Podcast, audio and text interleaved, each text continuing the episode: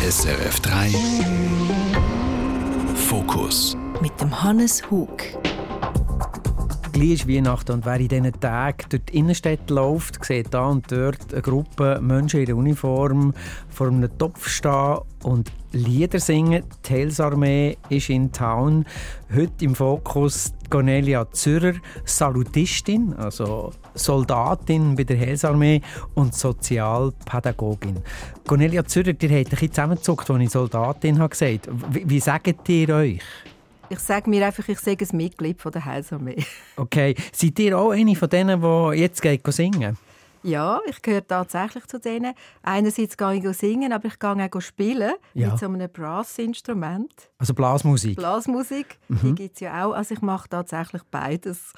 Eine Arbeitskollegin von mir hat mich gefragt, muss man eigentlich eine Singprüfung machen? Nein. ich glaube, das hört man manchmal auch, dass man keine Singprüfung gemacht hat. Das habt ihr jetzt gesagt. das sage ich jetzt. Ja, nein, natürlich nicht. Es ist ein, ein Klischee, dass jetzt alle singen. Ähm, Musik ist schon wichtig in der Heilsarmee, denke ich, in den Gottesdienst oder so. Mhm. Ist das schon wichtig, aber ähm, Qualität ist sehr unterschiedlich. Ähm, manchmal kommt es einfach sehr von Herzen, das kann ich sagen. Ist vielleicht nicht unbedingt schön. Manchmal ist es auch noch schön und dann gefällt es mir natürlich besser. Und äh, ist schon vorgekommen, dass ihr eure Gespendli, sage ich jetzt mal, habt tadelt und habt gesagt, so, Kolleginnen und Kollegen, so nicht. So kommen wir ja auf keinen grünen Zweig und keine Spende im Topf, wenn wir dieser Scheps in der Landschaft singen. Das so nicht, aber ich bin auch noch Chorleiterin von einem Frauenchor in der Heilsumme. Das heißt, wir haben natürlich regelmäßige Übungen und klar habe ich einen gewissen Anspruch an Qualität. Also meine Meinung ist immer, wir versuchen das Beste zu machen mit denen, die da sind, mit dem, was wir können, das Beste rauszuholen, dann macht es allen auch viel mehr Spass. Es scheint auch so ein bisschen, dass es etwas, das sich in ihrem Leben auch durchzieht, aus dem etwas zu machen, was da ist. Ich würde noch äh, gerne mehr auf das eingehen, mhm. will aber noch schnell äh, bei der Heilsarmee als, als Thema bleiben. Ich habe jetzt gedacht, ihr kommt in der Uniform, ihr habt aber ein Plüschpulli an und ein Halstuch, rot gefärbte Haare und eine runde Hornbrille. Also es ist nicht das, was ich mir jetzt würde, äh, erwarten unter einer Person, unter einer Frau, die in der Heilsarmee ist. Wie kommt das? Ja, also in meiner Freizeit laufe ich ja ganz normal umeinander.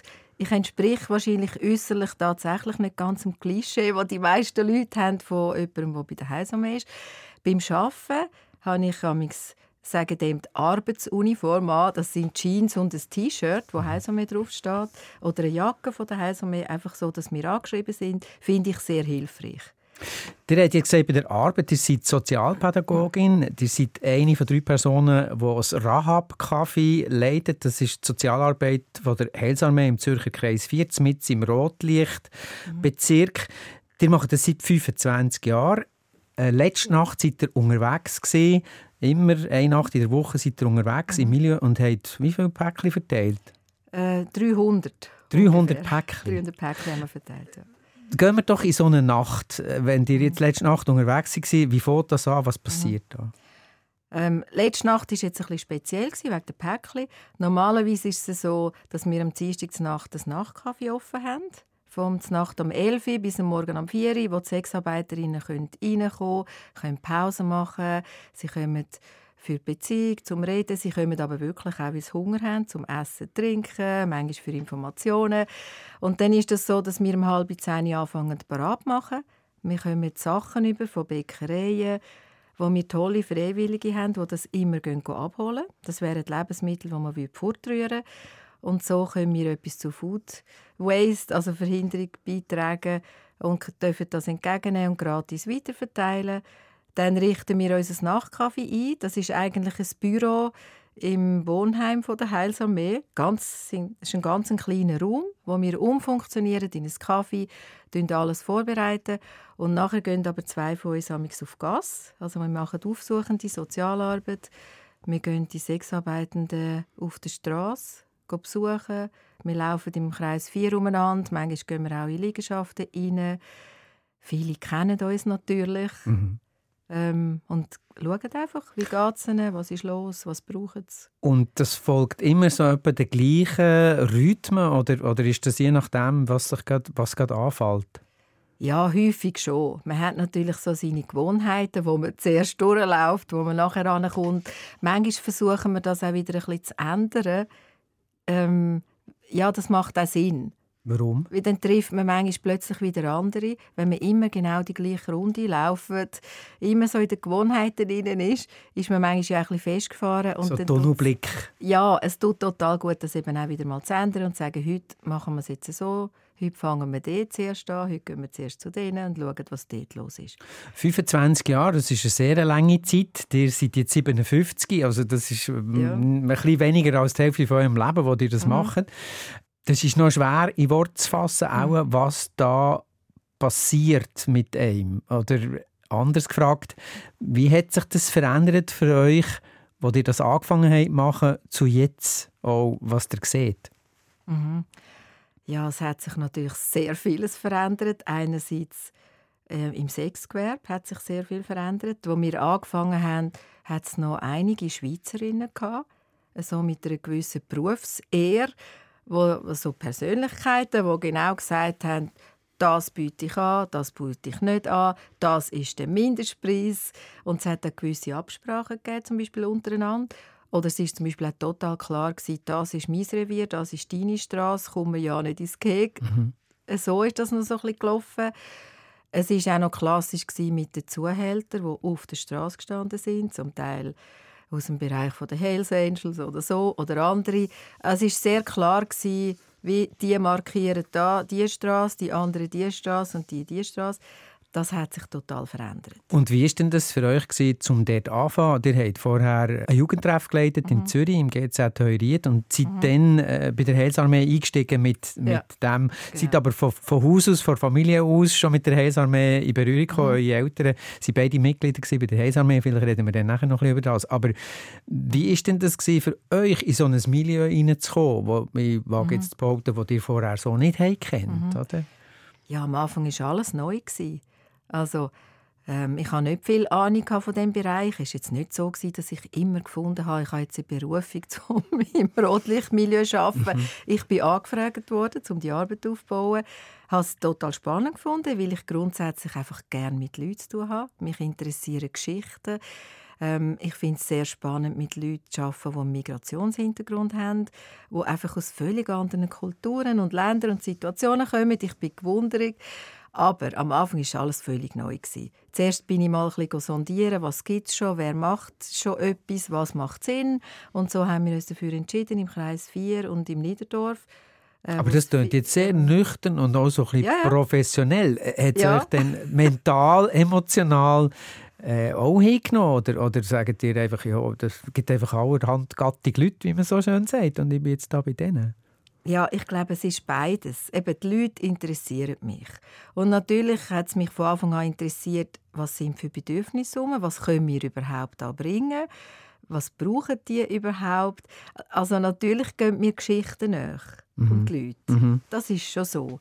Aber am Anfang, ich meine, eine der ersten Runden, die wir gemacht haben, das werde ich nie mehr vergessen. Wir haben so eine kleine Kontaktkarte gemacht, wo wir einfach draufgeschrieben haben, Telefonnummern, äh, ich weiß gar nicht, ob wir schon eine Mailadresse hatten am Anfang, aber einfach so Kontaktdaten, wie kann man uns erreichen, wer sind wir, ähm, sind durch die Straße gelaufen und meine Kollegin und ich haben ständig zueinander gesagt, äh, ist das eine Sexarbeiterin dort oder ist das echt eine Kenny? Also am Anfang haben wir den Blick gar nicht so dafür. Und viele sehen ja auch total normal, Anführungsschlusszeichen, aus. Die sehen ja nicht anders aus als ich. Ähm, und also man sieht es aber mit der Nase Nein, an, das wo... sieht man mhm. nicht unbedingt mhm. an. Das sind mhm. ja die Klischee, die man immer so weiter verbreitet, die Bilder, oder? Habt ihr ja vielleicht auch gehabt, dann? Ja, mhm. ich muss sagen, ich habe mir gar nicht so viel Gedanken gemacht am Anfang. Ich mhm. bin einfach eingestiegen, habe ein angefangen zu recherchieren, anlesen. Ja, und dann relativ schnell gemerkt, ja, die sind total verschieden, genauso wie wir auch verschieden sind. Es sind völlig unterschiedliche Personen, und ich habe aber auch gemerkt, sie haben eigentlich sehr schnell, sehr gut reagiert auf uns. Ja, das wäre jetzt meine nächste Frage ja. ob man dann da quasi wie auf euch auch ein bisschen gewartet hat oder eben nicht. Also, dass man gesagt hat, mhm. ja, jetzt kommen die auch noch. Mhm. Uns wollen immer alle retten hier. Oder sie wollen, ja, also, stört mich nicht, ich muss hier arbeiten. Ja, ich würde sagen, wir haben natürlich schon professionelle Haltung gehabt. Wir sind eben auch Ausbilder, Sozialarbeit das hat schon etwas mit der Haltung dann zu tun, dass uns bewusst war, die sind jetzt am Arbeiten und wir kommen in ihr Gebiet. Wir sind eigentlich die, die grundsätzlich ein bisschen stören und auf das achten wir. Mhm. Also sie haben dann schnell signalisiert, jetzt wollte ich arbeiten, jetzt wollte ich nichts. Aber ich muss sagen, sie sind sehr offen gewesen. Es hat noch nicht viel Leute, die aufsuchend unterwegs waren, auch nicht von anderen Organisationen. Es hat zu dieser Zeit ehrlich gesagt nicht viel gegeben. Mhm. Also heute gibt es Floradora, Isla Victoria genau. und so weiter. Und, Aber so de, und noch ganz viele Freiwillige, mhm. die sich berufen fühlen, hat es zu dieser Zeit eigentlich wenig gegeben. Mhm. Und da sind sie grundsätzlich einmal offen gewesen, oder ein bisschen gewundert, wer ist jetzt das, was machen die? Und wir haben dann gemerkt, dass wir von Anfang an angeschrieben waren, das heisst mehr, dann haben wir das einfach einmal erklärt. Wir haben meistens eine einfache Erklärung gehabt. Wir sind einerseits ähm, ein NGO, also wo Sozialarbeit macht, und andererseits auch eine Kirche, mhm. und mehr. Und da sind die meisten eigentlich zufrieden mit dieser Erklärung. Und ja. das ist ja etwas, was sich ja dann sofort äh, die Frage auch stellt, wie bringt man denn das zusammen? Also eine Heilsarmee ist, wenn es mir recht ist, eine methodistische, evangelisch-methodistische Ausprägung von der, von der Kirchenseite. Äh, das hat ja sofort auch so ein etwas, ich sage jetzt mal moraltheologisches, mhm. also sagt, das, das darf man nicht machen, was die da machen. Wie habt ihr euch zu dem verhalten? Oder wie habt ihr denn das unter einen Hut gebracht? Ja, also für uns ist wie klar gewesen, unsere Haltung ist total offen. Das heißt, unsere Haltung ist auch akzeptierend. Mhm. Also ich könnte das nicht machen, wenn ich im Hinterkopf die Haltung hätte, was die da machen, ist falsch, die müssten eigentlich anders sein. Also das geht für mich gar nicht. Ja. Also das heißt, Moral ist bei uns nicht wirklich wichtig in dieser Arbeit. Ich denke, das andere ist viel wichtiger. Offen zu sein für die Menschen, zu schauen, was haben sie für Bedürfnisse Brauchen sie überhaupt irgendetwas? Können wir mit ihnen einen Weg gehen? Wollen sie irgendetwas von uns? Und unsere Haltung ist immer offen finde ich ganz wichtig, auch in der Beratung, Ergebnis offen. Also wir sind einfach da. Wir sind da. Mhm. Und ich schaue, wer die Menschen sind, ähm, alles andere fände ich komisch. Also wenn ich irgendeine Beratung gehe, möchte ich nicht moralisiert werden. Mhm. Ähm, ich möchte nicht irgendwo reingedruckt werden, wo ich vielleicht gar nicht hin will. Das finde ich sehr entscheidend. Jetzt ist es einfach so, dass natürlich die meisten Leute auch ein klares Bild haben von der Heilsarmee und sagen, mhm. die wollen doch alle missionieren, mhm. darum sind sie doch, mhm. und das heisst ja Armee, also das ist ja, ja dann alles. Ja. Wie ist denn das angekommen innerhalb von der Kirche, von der Heilsarmee, was die da machen? Mhm. Haben die alle gesagt, super, macht es so, oder? Also am Anfang ist das Ihr habt jetzt so geschaut, so im Sinne von, das ist mir eigentlich gleich. ja, gut, ich bin ja angefragt worden. Ja. Also unsere Vorgesetzten, das sind die Regionalleiter von der Region Ost äh, wo Kirchen dazugehören und gewisse sozialdiakonische Arbeiten, die haben das wählen, die haben das gesehen, sie haben sich nicht so viel vorgestellt und haben einfach gefunden, machen wir mal. Das Budget war am Anfang klein, die Anstellungsprozente waren klein, aber wir haben freie Hand. Und es ist nicht so, dass das jetzt völlig neu ist innerhalb der Heilsarmee. Die Heilsarmee ist ja eine internationale Organisation und in einigen Ländern ist die Heilsarmee sehr aktiv im Rotlichtmilieu, schon lange. Ist sogar eine der allerersten Arbeiten, die die Heilsarmee gemacht hat in London. Mhm. Und von dem her ist es nicht etwas völlig Fremdes gewesen. Aber die Vorstellungen, was wir jetzt machen, sind natürlich schon unterschiedlich gewesen. Ich denke, es hat schon Leute gehabt, die, die wahrscheinlich gedacht haben, ja, ist gut, dass man jetzt die armen Gefallene. Prostituierten da geht ja. retten. Mhm. ähm, das ist natürlich nicht unsere Vorstellung gewesen. Ist sie auch heute noch nicht. Mhm. Und ich muss aber sagen, das schätze ich jetzt sehr in der Heilsarmee, wir haben eigentlich immer relativ freie Hand gehabt wie wir arbeiten, inhaltlich, was wir machen. Wir haben ein Budget, wir haben gewisse Vorgaben. Aber wie wir unsere Arbeit gestalten, von der Haltung her, ist immer sehr frei gewesen. Sonst wäre ich glaube nicht 25 Jahre. Aber ja, das, ich, ich habe jetzt auch den Eindruck, so zwischen den Zielen würde man glaube ja. ja. Äh, gehen wir nochmal zurück wieder auf die Gas, also mhm. in, in, die letzte Nacht mhm. beziehungsweise eben in die 25 mhm. Jahre äh, jede Woche eine so eine mhm. Nacht machen. Der hat äh, am Anfang gesagt, es hat sich total verändert. Äh, mhm. wir reden jetzt hier vom Zürcher Kreis mhm. 4. Das ist sicher der bekannteste Brennpunkt im Rotlichtmilieu in der ganzen Schweiz. Was hat sich denn genau verändert?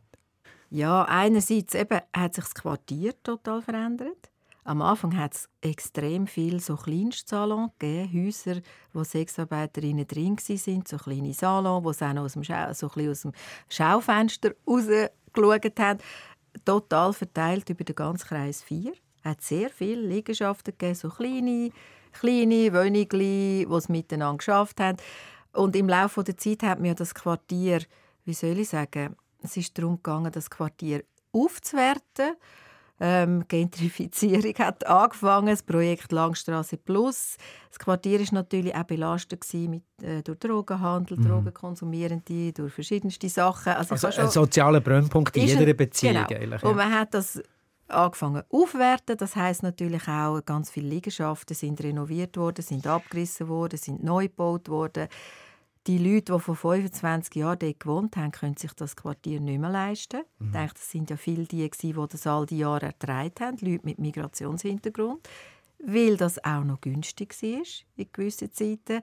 Die haben vieles mitgemacht und ertragen und nachher hat man sie eigentlich... Ähm, nachher jetzt können die Leute sich das Quartier nicht mehr leisten. Also es ist unerschwinglich geworden? Ja, es ist unerschwinglich geworden. Die hat man auch vertrieben. Mhm. Und auf der anderen Seite hat man natürlich auch das Rotlichtmilieu draussen haben, Drogenhandel. Gleichzeitig ist dann aber auch das mit diesen 24-Stunden-Shops, ja. die jetzt immer offen haben, wo man auch Alkohol verkauft. Und ich denke, gerade durch das hat sich dann auch wieder sehr vieles verändert. Kreis 4 ist ein Partyquartier geworden. Mhm. Das war früher viel mehr das Niederdorf. Mhm. Dort ist man in Ausgang. Ja. Jetzt geht man in den Kreis 4 in Ausgang. Ja. Es ist immer etwas los. Die ganze Nacht hat etwas offen. Ich denke, da ist der Schuss wahrscheinlich ein bisschen hinten rausgegangen für die Leute, die im Quartier wohnen. Ich glaube, heute ist der Kreis 4 viel lauter. Sexgewerbe findet immer noch statt dort. Drogenhandel findet immer noch statt. Ja, mhm. aber einfach in einem sehr viel teureren Umfeld. Jetzt ist ja in der Stadt natürlich im Zug von den letzten 25 Jahren einiges passiert. Also der Straßenstrich hat sich verlagert, dann ist quasi die sogenannten Verrichtungsboxen sind ja. dann gekommen, außerhalb im, ja.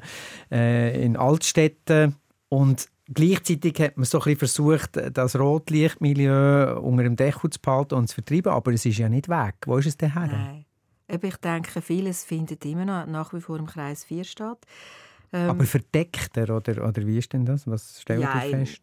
Ja, also heute, früher hat es noch die Gabarett gehabt, ganz viele Gabarets, halt, wo Frauen als, eigentlich als Tänzerinnen geschafft haben. Und dann ist irgendwann der Kabarettstatus abgeschafft worden für Frauen aus Drittstaaten. Das heißt, es sind ganz viele Kabarets eingegangen. Heute hat man mehr die sogenannten Kontaktbars. Es, es äh, kumuliert sich mehr jetzt in gewissen Häusern, in gewissen Bars rein, wo halt ganz viel sind. Es findet zum Teil schon auch in anderen Quartieren findet Sexarbeit statt. Ich denke, es hat sich schon auch zum Teil verlagert ähm, Aber es ist weniger augenfällig geworden vielleicht? Oder, ja, oder? zum Teil. Also ich glaube, im Kreis 4 ist es schon noch sichtbar. man schon noch sichtbar. Mhm vor allem wenn man es weiß, aber zum Teil hat sich schon ein bisschen verlagert, auch vielleicht in gewisse Hotels, gewisse Airbnbs, so über das Internet findet natürlich und vieles statt. Was bedeutet denn das für eure Arbeit, wenn ihr die Sexarbeiterinnen aufsucht? Also müsst ihr da an anderen Orten her oder was stellt ihr fest? Hat es mehr, hat es mehr Jüngere, hat es mehr aus verschiedensten Ländern oder wie hat sich das mhm. verändert? Das hat sich auch sehr verändert. Ich denke einerseits durch Personenfreizügigkeit dort hat es so einen ersten Einschnitt gegeben. Das heißt, es ist plötzlich möglich gewesen, dass auch äh, Frauen, also ich rede jetzt immer von Frauen, wir haben mhm. Frauen, Männer, wir haben Transgender, mhm. ähm, Sexarbeitende, können wir Genau, sagen. Mhm. haben können kommen, zum Beispiel von Osteuropa mhm. oder von Spanien. Also mit dem EU-Pass ist es plötzlich relativ einfach möglich gewesen, Sexarbeit zu machen in der Schweiz. Die haben das zum Teil vorher schon gemacht in ihren Herkunftsländern, einfach für viel weniger Geld. Oder es sind Leute, so ohne Perspektive, Armutsbetroffene, keine Arbeit, kein Geld und haben gemerkt, da kann man Geld verdienen. Das hat sich verändert. Das war so eine erste Welle. Dann hat sich auch sehr verändert mit der Wirtschaftskrise, wo man zum Beispiel in Spanien, Italien. Plötzlich haben wir ganz viele Klientinnen die via Spanien gekommen sind. Wie man gemerkt hat, auch dort grosse Wirtschaftskrise. Viele haben die Arbeit verloren sind vielfach Migrantinnen, die schon mal migriert sind von mhm. Lateinamerika. Finde ich noch verrückte Geschichten. Die sind mal migriert von Lateinamerika auf Spanien, ähm, um sich ein Leben aufzubauen, um irgendwie Geld verdienen. Verdienen haben in Lateinamerika häufig noch Eltern, Mütter, Geschwister oder so, haben Spanien eine Familie gegründet, haben viele Jahre geschafft, eher im Niedriglohnbereich. Und dann haben sie dort auch wieder die Arbeit verloren. Also zuerst entlädt man ja immer die, die zu unterst sind, mhm. Migrantinnen, Migranten. Und dann sind die halt auch, haben die wieder eine Einkunftsmöglichkeit gebraucht und sind so zum Teil vor einigen Jahren in die Schweiz gekommen. Jetzt reden wir ja eben über ähm, politische äh, Entscheidungen, die dann die und die Folgen haben. Wir reden über Gentrifizierung, die die und die mhm. Folgen haben. Das sind ja mhm. alles auch technische Begriffe. Mhm. Ähm, ihr mhm. seid ja sehr nah bei den Menschen. Wie, wie geht es denn euch, wenn ihr sehr oft vermutlich auch äh, die schiere Not seht? Mhm. mhm. Unterschiedlich gut. Also äh, einerseits versuche ich natürlich eine gewisse Professionalität zu behalten. Das heisst, so ein bisschen nahe Distanz muss man ein bisschen ausloten, was vertrage ich, was vertrage ich nicht. Ähm, Wie macht ihr das? Ja, das hat sicher auch etwas mit Erfahrung zu tun. Also wenn ich so verschmilze mit der Geschichte, dass es mir dermaßen näher geht, dann kann ich wie nicht mehr denken. Dann bin ich auch nicht hilfreich. Also ich muss immer noch einen Schritt zurücktreten Mitgefühl finde ich total wichtig, aber nicht Mitleid. Mhm. Das ist wie, eine, wie so, eine, so eine Grenze. Mhm. Oder? Dann fange ich an, Jesus, die Arme, das ist mhm. ja furchtbar. Also dann bin ich nicht hilfreich für eine Person. Die muss spüren, ich halte das aus, was sie mir erzählt. Für das bin ich da, dass ich aushalte. Ähm, Mitgefühl finde ich total wichtig.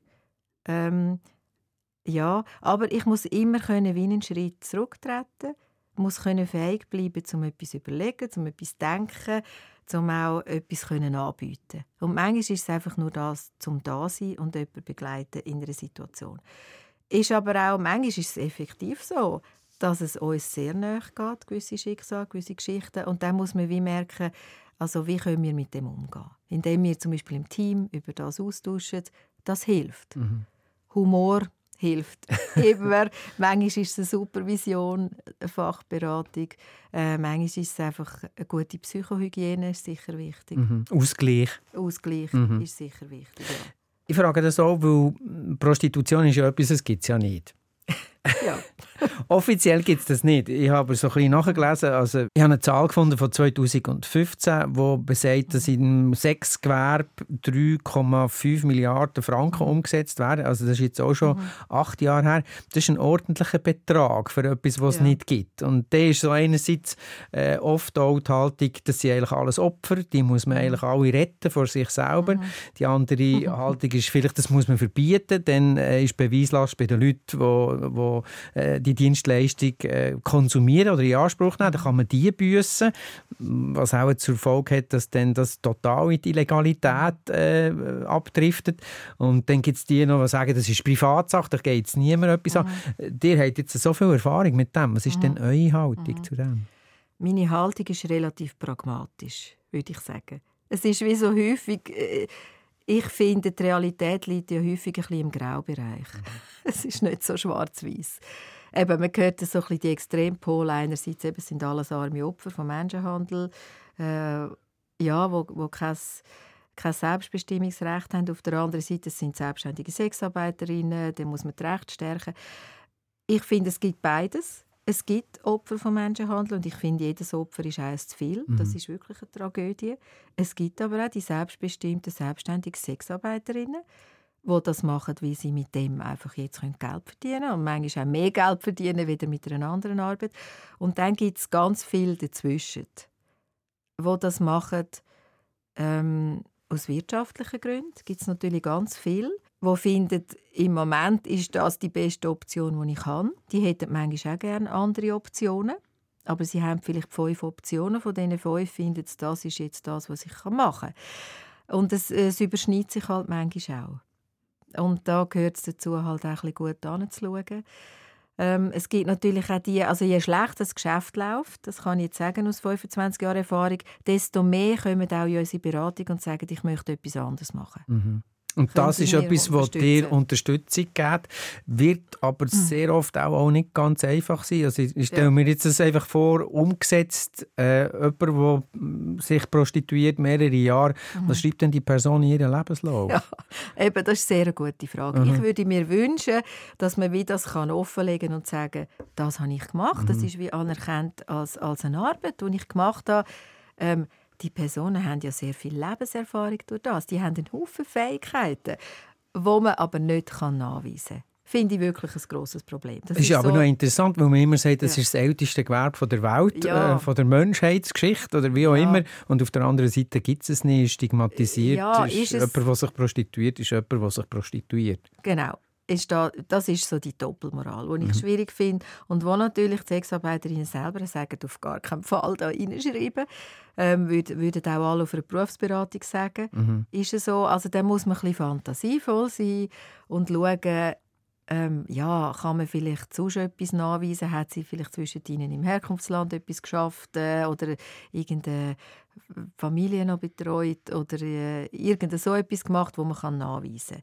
Aber es ist nicht ganz einfach. Also man muss immer wieder ein bisschen fantasievoll sein und schauen, was, was können wir vielleicht gleich irgendwie nachweisen oder wie kann man jemandem eine Qualifikation geben. Also in der Schweiz ist es halt so, man braucht für alles Papier, Jawohl. man braucht Diplom, man braucht Referenzen, man braucht Papier. Das ist in vielen anderen Ländern auch anders. Also zum Teil haben die viele Jahre etwas geschafft, sie haben noch immer geschafft, aber dort gibt es kein Arbeitszeugnis. Ja. Gibt es einfach nicht. Kein Nachweis für die es gibt Tätigkeit. Kein Nachweis, das ist dort gar nicht so wichtig. Mhm. Ähm, und dann muss man wie schauen, wie kann man das gleich irgendwie nutzbar machen und es braucht halt manchmal auch ein bisschen Glück, um irgendwo mal den Fuß reinsetzen können, einen Anfang machen. Das heißt, wir sind auch angewiesen auf Firmen, die jemandem mal eine Chance geben. Ich stelle mir das auch noch schwierig vor, äh, wie älter das man wird, desto schwieriger ja. wird es, sich umzuschulen. Wie mhm. weniger andere Erfahrungen mhm. man hat gemacht, desto schwieriger wird es, mhm. sich umzuschulen. Ähm, der Strukturwandel in der Arbeitswelt beschleunigt das. Also viele Jobs, die man vielleicht noch ja. können machen vor zehn Jahren, gibt es nicht mehr. Mhm. Ähm, Gleichzeitig gibt es irgendwie mehr äh, junge Frauen, die in, das, die in das Gewerbe drängen, weil die ja auch mehr gefragt sind. Das kommt ja dann auch dazu. Also es ist nicht, mhm. nicht einfache Situation. Mhm. Wie kommt man denn aus dem raus? Oder wie geht ihr um mit dem, dass, es, dass man es halt einfach muss wie nehmen, wie es kommt? Ja, also das ist schon so. Gerade für Ältere, wir haben einige ältere Sexarbeiterinnen, die das vielleicht sehr lange Zeit gemacht haben und die gesagt haben, lange Zeit hat es sich auch gelohnt in dem Sinn. Mhm. Sie zahlen den Preis dafür. Mhm. Das ist wirklich so, körperlich und psychisch. Aber viele haben gesagt, solange sich das lohnt. Und jetzt lohnt es sich nicht mehr, sie verdienen nichts mehr. Oder? Dann kommt die Existenzangst, dann wird es schwierig. Und ich denke, unser Umgang damit ist halt ein, ein bisschen realitätsbezogener. Also ich finde, das ist ein bisschen eine Gratwanderung. Auf der einen Seite finde ich, bei jeder, der kommt und sagt, hey, jetzt, jetzt mag ich nicht mehr, jetzt möchte ich wirklich etwas anderes machen, die wollen wir nicht entmutigen, auf der einen Seite. Und auf der anderen Seite ist es auch wichtig, dass wir ihnen ein bisschen sagen, Schau, so ist die Realität. Mhm. Niemand also, hat auf dich gewartet. Das ist einfach so. Äh, wir gehen mit dir den Weg. Ich denke, da kommt es dann ein bisschen darauf an, wie entschlossen sind sie. Mhm. Und also, wie pragmatisch und realistisch jemand ja. auch ist. Ich kann mir gut vorstellen, ja. wenn ich mich jetzt versuche, in so eine Person zu versetzen, man lebt ja dann auch, auch in einer Scheinwelt auf eine Art und Weise. Ich glaube, äh, man muss auch vieles verdrängen und dann ist man vielleicht in so, einer, eben in so einem nachtaktiven Zustand und trinkt vielleicht viel Alkohol. Ich weiß es mhm. nicht, aber das ist, ist, ist so eine Vermutung, die ich habe, oder? Ja, das ist zum Teil sicher auch so. Oder es ist natürlich auch so, dass sie viel halt gleich ihre eigenen Chefinnen sind. Und ich habe dann Aha, auch ja. schon einfach Personen erlebt, da kommt man plötzlich in ein Arbeitsverhältnis rein. Man hat plötzlich eine Vorgesetzte, die halb so alt ist und die sagt jetzt, was es zu tun gibt. Sagen wir mal eine Reinigungsstelle im Niedriglohnbereich. Ähm, nicht die besten Arbeitsbedingungen. Also dann hat man plötzlich einen Stundenlohn, der netto 16,50 Franken rauskommt. Mhm. Und hat irgendeine Vorgesetzte, die vielleicht nicht die beste Vorgesetzte ist. Und, und das dann zu akzeptieren, also sich dort reinzufinden, das ist auch nicht für alle. Also ich habe solche, die gefunden haben, das ist ja schrecklich. Nie das im Leben mache ich das. gar nicht. Mhm. Ähm, für diesen Stundenlohn gehe ich nicht arbeiten. Und das ist ja dann auch wieder eine Entscheidung, kann ich völlig verstehen. Und dann gibt es aber auch wieder andere, die wirklich wollen, die wirklich sagen, ich kann nicht mehr zurück, es geht einfach nicht. Und dort versuchen wir wirklich mit ihnen halt dran zu bleiben, zu schauen, wie können wir sie vielleicht qualifizieren mit gewissen kurzen Ausbildungen, mit Deutschkurs, mit Praktikas, die wir manchmal anbieten können. Ähm, und sie einfach zu begleiten auf dem Weg, dass sie einigermaßen in eine gute Arbeitsstelle kommen. Aber das ist nicht, nicht einfach.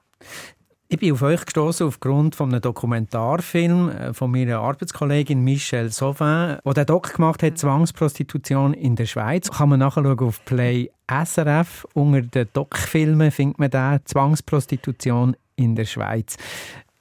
Ich habe euch dort entdeckt und habe euch äh, ganz klar sagen, was ihr findet, was jetzt da müsste gemacht werden, was dort äh, eine Rolle spielt. Und habe mich natürlich auch gefragt, Wieso macht ihr das, was ihr macht? Wieso macht ihr seit 25 Jahren diesen Job mit im Milieu, wo ihr so viel Zeug seht, wo auch die wenigsten von uns sehen? Tja, ich glaube, ich finde meine Arbeit doch irgendwo immer noch sinnvoll, obwohl wir uns häufig fragen, was machen wir eigentlich da? Also Schon. es gibt immer wieder die Beratungsnachmittage oder die aufsuchenden Arbeiten, es gibt immer wieder so Situationen, wo wir einander anschauen und finden, was machen wir eigentlich da? Gruß an meine Arbeitskollegin an dieser Stelle. Und trotzdem glaube ich, ähm, es ist wichtig, dass wir da sind. Ähm, ich habe natürlich das Glück, dass ich für das gezahlt werde. Das ist ja auch mein Broterwerb. Ich finde es immer noch interessant. Also ich habe mit so vielen verschiedenen Leuten zu tun. Ähm, finde ich total spannend, immer noch nach all diesen Jahren. Unsere Arbeit hat sich auch immer wieder entwickelt. Wir haben auch mehr Ressourcen bekommen. Wir haben wieder etwas können ausprobieren. Aber ich kann mir auch vorstellen, dass machen. man irgendwann sagt, aber diese Geschichte habe ich jetzt auch schon mehr als einmal gehört. Oder das. Oder Natürlich, das gibt es auch. Das sind die Geschichten, wo ich innerlich das Gefühl habe, jetzt werde ich total müde. ja. kenne ich schon.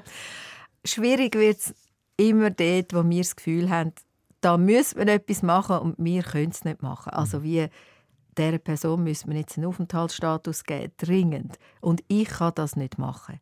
Da, das ist natürlich das, da kommt manchmal auch eine gewisse Frustration oder eine gewisse Wut kommt, kommt rein, oder? Das ist dann manchmal sehr frustrierend. Wo ich merke, da muss man auf politischer Ebene etwas machen. Und ich bin auch dankbar, sagen wir mal, sehr dankbar für eine FIZ, Fachstelle Frauenhandel, Frauenmigration, wo sich zum Beispiel auf politischer Ebene klar einsetzt für Opfer von Menschenhandel oder auch für Recht von Sexarbeiterinnen. Bin ich total dankbar, dass die auch so eine politische Arbeit machen, was wir jetzt ja eigentlich nicht machen. Manchmal Sensibilisierung so. Also ihr seid eher so ein bisschen die mobile Feuerwehr, sage ich jetzt mal, wo Ja. einfach so ein bisschen geht, go. aber das ist ja auch etwas, was sich natürlich viele Leute vielleicht auch fragen, ja, die gehen dort vorbei und bringen ein bisschen Essen und ein bisschen Geschenke und das Gespräch, lenkt denn das, oder? Und äh, auf der anderen Seite steht, ja, wir machen genau das, was man muss machen. Oder wie, wie, wie beurteilt ihr denn das? Ja, also wir machen ja nicht nur das. Ähm, ich denke, das ist wichtig. Die aufsuchende Arbeit ist wichtig. Da geht es um Beziehungsarbeit, es geht um Vertrauensaufbau, es geht darum, wir haben ja immer ganz viele Informationen dabei, um gerade neuen Frauen auch können sagen, da ist die Stelle, da ist die Stelle, da kannst du dich an das wenden. Also eine Art des Sichtbarmachen auch von Möglichkeiten. Genau, das ist wichtig. Auf der anderen Seite haben wir eine Beratungsstelle, wo wir offene Sozialberatung anbieten. Und dort geht es natürlich auch häufig um mittel- und längerfristige Begleitungen. Also dort machen wir ganz viel Zeug mit Ämtern, administrative Sachen, Sozialversicherungen. Dort sehen wir natürlich auch viel oder Unterstützung bei Aufenthaltsbewilligungen und so weiter, bei Rekurs. Und dort ist natürlich schön, wie es zwischen ihnen halt auch immer wieder positive, also äh, positive Entscheid oder so gibt oder wo, äh, wo wir jemandem wirklich haben können helfen. Das sind natürlich die befriedigend, befriedigendsten Sachen, wenn man ein Resultat sieht. Und manchmal geht es aber wirklich auch um die Entwicklung von Lebensperspektiven, eben einfach da zu sein, mit jemandem einen Weg zu gehen, ohne dass man am Anfang weiß, wo der Weg wird hinführen. Ihr habt mir im Vorgespräch gesagt, ihr habt immer schon äh, eigentlich wie eine, äh, sie euch auch angezogen, an die Brennpunkte zu gehen im, im Leben, mhm. in der Gesellschaft. Ihr habt äh, die Matur gemacht, äh, seid aufgewachsen in einem Heilsarmee-Haushalt. Mhm. Eure Eltern haben sich scheiden Der neue Partner von mhm. eurer Mutter war auch bei der Heilsarmee, wenn es mhm. mir recht ist. Und mhm. ihr seid als einzige von euch vier Geschwister bei der mhm. Heilsarmee geblieben. Warum eigentlich? Ja, das ist eine gute Frage. Also wir haben nicht immer nur die guten Seiten von Heisenmeer erlebt. Unsere Eltern sind Heisenmeer Offizier also mhm. die Vollamtlichen. Ah. Das sind eigentlich die Geistlichen, die, die eine Gemeinde leiten, normalerweise. Und durch das Früher war das so, die sind ständig versetzt worden. Also da war man zwei Jahre da, dann drei Jahre dort, dann ist man da versetzt worden.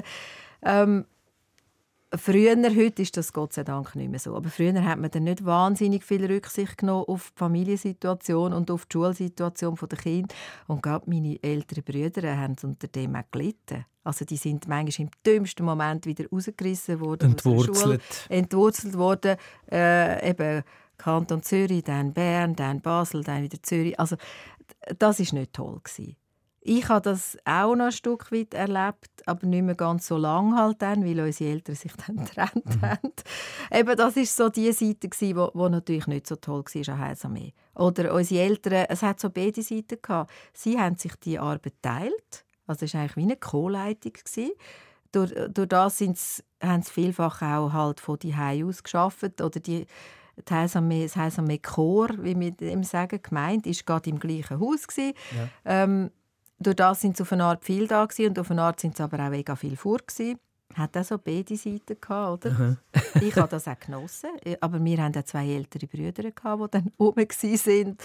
Sie haben das manchmal sicher nicht so toll gefunden. Aber die Frage hat er gleich nicht beantwortet. Nein, das sind jetzt eher die negativen ah, okay. Seiten ja. Ähm, ich glaube, das, was mir immer gefallen hat, dass die Heilsarmee so habe ich es erlebt, dass Kind ein Killer war, auch für die, die es schwierig haben in dieser Gesellschaft. Also wir hatten immer schon die Obdachlose gehabt. Früher sind es viele auch noch Alkoholiker, Alkoholikerinnen Leute, die irgendwo rausgefallen sind aus dieser Gesellschaft, die kein Geld hatten.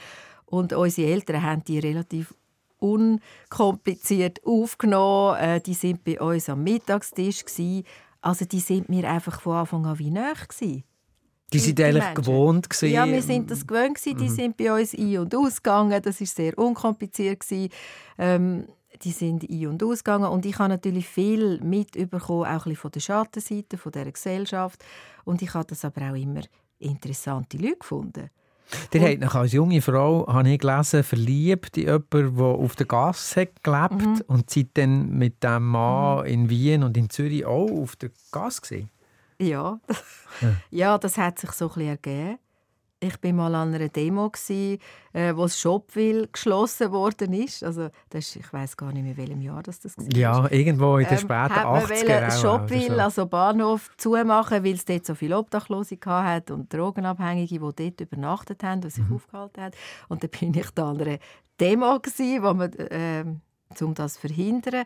Und dort habe ich den Mann kennengelernt das hat sich so ergeben. Also auf der einen Seite sind, sind da wir Demonstrantinnen und Demonstranten gewesen, und auf der anderen Seite sind die gewesen, um, äh, die Betroffenen gewesen. Und irgendwann habe ich gefunden, das ist ein bisschen typisch, oder? Wir mhm. stehen dort hin, sie sind dort und bin irgendwie dort über zu denen und ähm, habe dann irgendwie den Mann kennengelernt. Der war von Wien, war obdachlos und ist gestrandet in Zürich.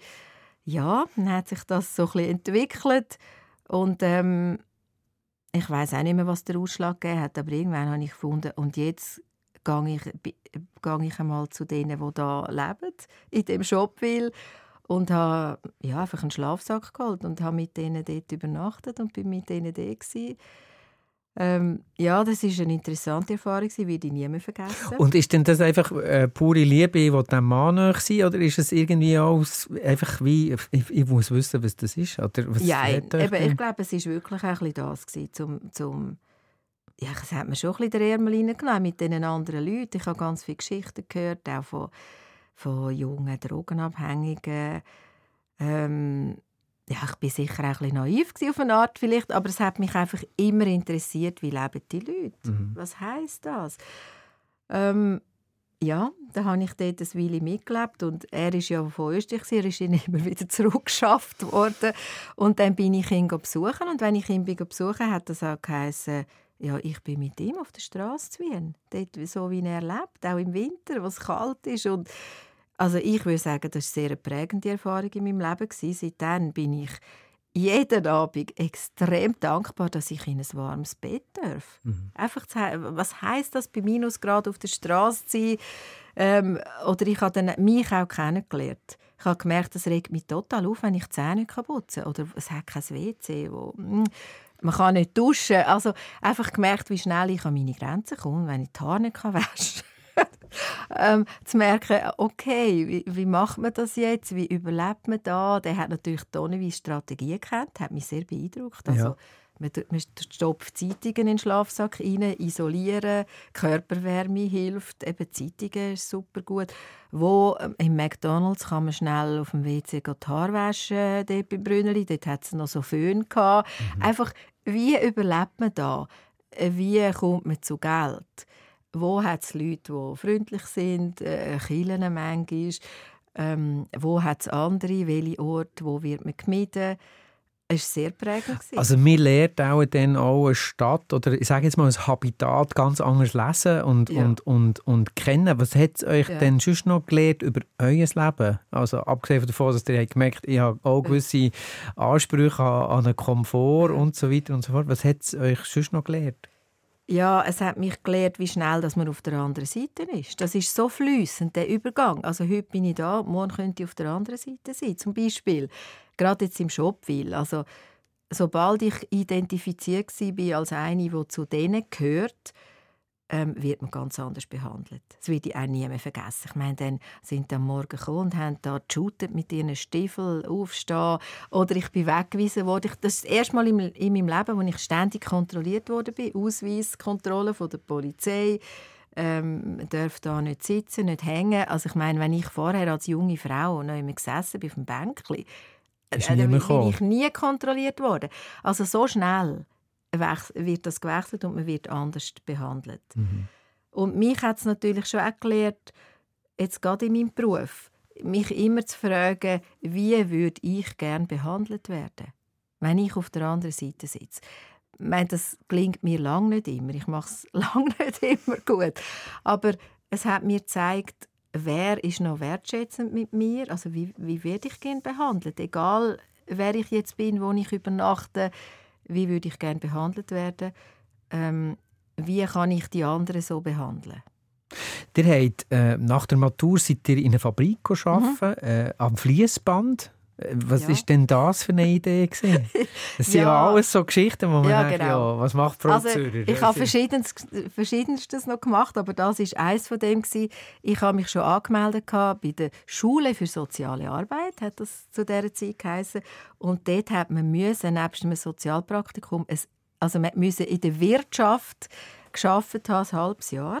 Aber da hättet ihr auch äh, in Service arbeiten Ja, ja, so. zum Beispiel. Und zu dieser Zeit hat es tonnenweise Jobs in diesem Bereich, in dem Niedriglohnbereich, Fabrik. Ich habe das Tagblatt aufgeschlagen, ich habe die Augen zugemacht, habe mit der Hand gekreist und habe einfach tippt auf etwas. Und das war eine Grossbuchbinderei in der Stadt Zürich. Ich habe gefunden, gut, da gehe ich mich jetzt bewerben. Und habe ursprünglich eigentlich nur ein halbes Jahr bleiben. Und auch dort, es war hochspannend. Ich meine, die Arbeit ist, ist tatsächlich Fließband ein grosser Teil. Also immer das Gleiche? Immer das Gleiche. Es hat noch eine andere Abteilung gehabt, wo ich auch zwischendrin geschafft habe, wo es noch ein paar Posten hatte, die noch ein bisschen verschieden waren. Es war immer das Gleiche. Aber das Interessante waren die Menschen. Also dort habe ich so spannende Leute kennengelernt. Ganz viele Migrantinnen, Migranten, viele Frauen. Ähm, die Hauptsprache war eigentlich Spanisch, Italienisch und weil ich recht gut Italienisch konnte, bin ich dort auch gut reingekommen ähm, aber auch Leute von Brasilien, von China, also von überall her, von Ex-Jugoslawien, die dort gearbeitet haben. Und die Leute habe, ich so interessant gefunden. Also da hat es Geschichten von Frauen, die Familie hatten, wo der Mann ebenfalls in dieser Fabrik gearbeitet hat, wo am Morgen, bevor sie sind, am 7. hat die Arbeit angefangen, wo am Morgen noch sind Zeitung verteilen, damit es gelangt hat, oder noch sind putzen nachher einfach Geschichten. Und ich also dachte, ein, zwei, drei Jobs. Äh, ja, mhm. zum, zum Durchkommen. Aber auch total einfach spannende Leute. Oder die eine war eine Anwältin von Brasilien, sehr gut ausgebildet, aber ihr Anwaltspatent ist da einfach nichts wert, oder? Der hat sie dort am Fließband müssen Ja, wo einfach mal geschafft hat. Also es ist sehr interessant gewesen. Die Menschen haben mich interessiert und ähm, natürlich bin ich auch so ein bisschen reingekommen in die ganze Geschichte von Lohnungleichheit zwischen Mann und Frau, Sexismus, Rassismus. Also ja, es hat euch politisiert. Eigentlich. Ja, das hat mich könnte, politisiert. Man schon, und, und auch sensibilisiert genau. auf ja. das. Hat euch das dann bestärkt, äh, den Weg zu gehen zur Sozialpädagogin, Sozialarbeiterin oder vielleicht sogar andersrum und sagen, nein, äh, das ist jetzt, muss ich jetzt mal machen, aber es nützt vielleicht gar nicht so viel? Ja, also es ist wirklich so, dass ich dann so ein bisschen in dieser Arbeiterinnenphase war. Nein, und eigentlich gedacht ich weiß gar nicht, ob ich das noch machen will. Ich finde es eigentlich viel interessanter, mit den Leuten zu arbeiten, wieder so am längeren Hebel zu sitzen. Also, ich meine, das hat ja immer ein Gefälle. Das ist einfach so. Das hat immer ein Machtgefälle, wenn ich als Sozialarbeitende irgendwo auf einer Stelle bin und, und die anderen kommen dann quasi so als Bittstellende. Mhm. Das ist immer ein Gefälle. Also die Augenhöhe, die viel ja, zitiert, die ist ja. da nicht unbedingt gegeben? Nein, nicht, also, nicht unbedingt. Mhm. Und in dieser Fabrik ist es natürlich eine Art, bin ich auch in einer Luxusposition gewesen, ganz klar, weil ich gewusst also wenn es mir nicht passt, dann kann ich einfach wieder kündigen. Genau. Und, und die Leute da können das nicht. Mhm. Und trotzdem sind wir wenigstens miteinander in der gleichen Arbeit gewesen. Ähm, das ist schon einmal etwas anderes gewesen. Ist das so ein Gefühl von fast ein bisschen schlechtem Gewissen oder ich sage jetzt mal ganz ganz zugespitzt eine Art Sozialpornografie, also dass man dann quasi ein bisschen in die Fabrik geht arbeiten, damit man spürt, wie es den anderen geht? Ich glaube, so weit habe ich gar nicht gedacht. so weit habe ich dort gar nicht gedacht.